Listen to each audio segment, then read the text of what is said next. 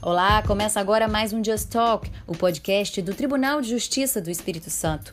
E durante o período de isolamento social em que houve um aumento dos casos de violência contra a mulher, a Associação dos Magistrados Brasileiros e o Conselho Nacional de Justiça com o apoio de diversos tribunais, lançaram a campanha Sinal Vermelho contra a Violência Doméstica. A ideia é estimular que as vítimas procurem ajuda em farmácias de todo o país. Basta mostrar um X vermelho na mão.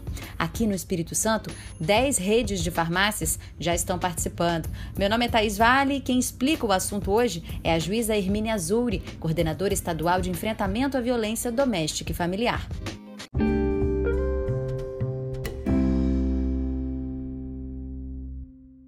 Oi, doutora Hermínia, seja bem-vinda mais uma vez. Explica pra gente qual que é o objetivo dessa campanha. Na verdade, a Associação dos Magistrados Brasileiros, pela, pela sua presidente Renata Gil, e o Conselho Nacional de Justiça, também capitaneada pela conselheira Maria Cristiana, elas uniram forças para lançar a campanha Sinal Vermelho contra a Violência Doméstica, fez uma reunião conosco, com os coordenadores de todo o Brasil, as coordenadoras e coordenadores, e de, de maneira que nós pudéssemos criar uma campanha. Intitular essa campanha de campanha Sinal Vermelho. Né? Por quê? Por que, que ela foi criada? Para incentivar exatamente as denúncias por meio de um símbolo. É, é tipo uma, uma campanha silenciosa. Aliás, um símbolo silencioso, né? Ao desenhar um X, exibi-lo na farmácia, ou farmacêutico, ou atendente, é, ele, já, ele já sabe, ele já identifica, ele já sabe que aquela mulher que apresentou aquele sinal vermelho na mão, aquele X, é é da campanha, ela, está, ela é uma vítima de violência doméstica. Nesse período de pandemia, os índices de violência aumentaram, né? Por que, que é mais difícil para essas mulheres denunciarem? O que, que nós sentimos? A pandemia. Imagine vocês, a vítima convivendo confinada com um agressor, dentro de um espaço que, na maioria das, das vezes, é minúsculo e ter que conviver nesse ambiente muito, muito é, pequeno e agressivo. Nós observamos que está havendo uma subnotificação. Exatamente a subnotificação, a gente já estava prevendo né, que haveria essa subnotificação. Porque algumas não têm acesso à internet para fazer o BO online, porque a Polícia Civil também disponibilizou o BO online, como também presencial e continuou com a, o plantão da, da, da DEAN, entendeu? Então, como ela, digamos que ela, ela é impossibilidade, impossibilitada de sair para ir lá no plantão, se for o caso, ou para ir fazer um IML, ou para ir fazer uma, um boletim é, presencial. Então, são essas dificuldades que vieram aumentar o número de, de subnotificações. Então, o que nós observamos também foi um índice que realmente aumentou durante a pandemia, exatamente pelo que eu falei, né? As chamadas 180, nessa época de entre abril e maio do ano passado, foi superado desta vez. Foi uma média de 34% a mais em comparação ao mês de abril e maio do ano passado. E como é que funciona na prática essa campanha, doutora? O que, que a vítima precisa fazer? Como é que os atendentes devem agir? E se por acaso a mulher estiver acompanhada do agressor? A vítima entra numa farmácia, ela precisa ir na farmácia. Se ela estiver acompanhada do agressor, ela discretamente ela levanta a mão e com aquele X vermelho que ela faz de batom mesmo, onde ela estiver, onde, dá, onde ela estiver, esse X vermelho, os, os atendentes farmacêuticos dessas farmácias credenciadas, que não são poucas, eles vão saber que aquela mulher é vítima de violência doméstica. E imediatamente ele sai, vai e liga para o 190. Ao ligar para o 190, se ainda estiver na farmácia, haverá a possibilidade de um prisão em flagrante com relação ao agressor.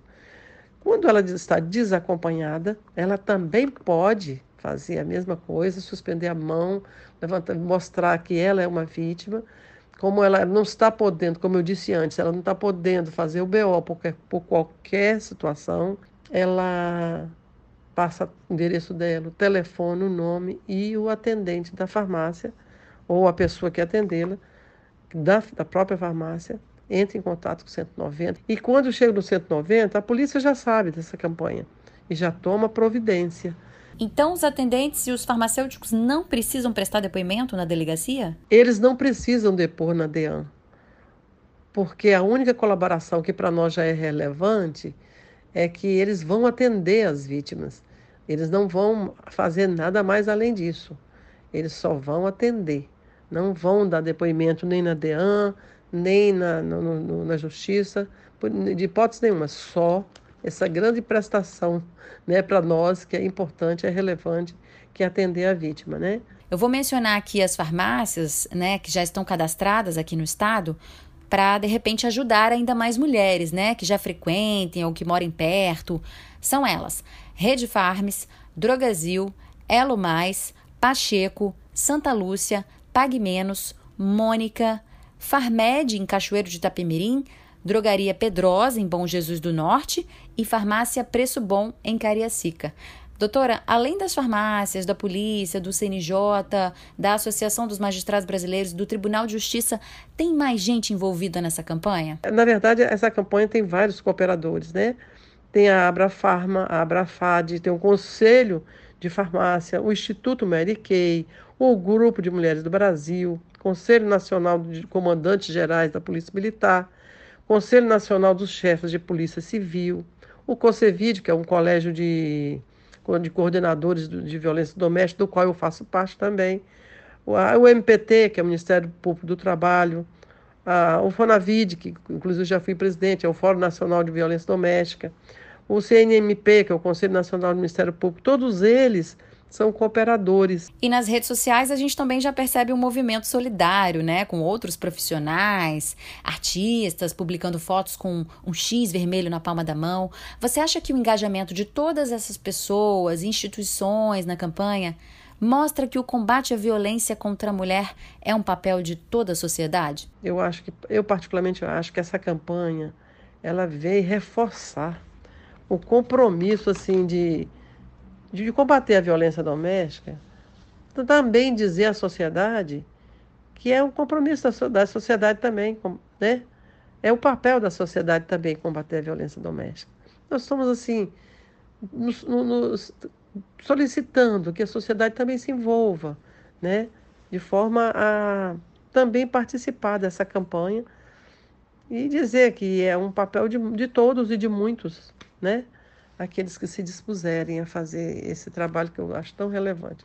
Essa campanha veio num momento oportuno, um momento pandêmico, assim, atípico, e o objetivo desse, dessa campanha, Sinal Vermelho, é exatamente essa, incentivar as denúncias. Então, não vamos, vamos conclamar a sociedade, a todos a nos ajudarem a divulgar essa campanha e fazer um Brasil melhor, com menos violência doméstica é um desejo nosso, não só nós do, do nós enquanto né, no judiciário, mas todo cidadão brasileiro lutar para combater essa mazela terrível que é a violência doméstica familiar. Muito obrigada, doutora Hermínia. E para saber mais sobre a campanha Sinal Vermelho contra a violência doméstica, sobre as farmácias participantes aqui no estado, não deixe de seguir TJES Oficial nas redes sociais. E também acompanhe o perfil nacional da campanha no Instagram, que é arroba campanha Sinal Vermelho. Até o próximo episódio. Tchau, tchau.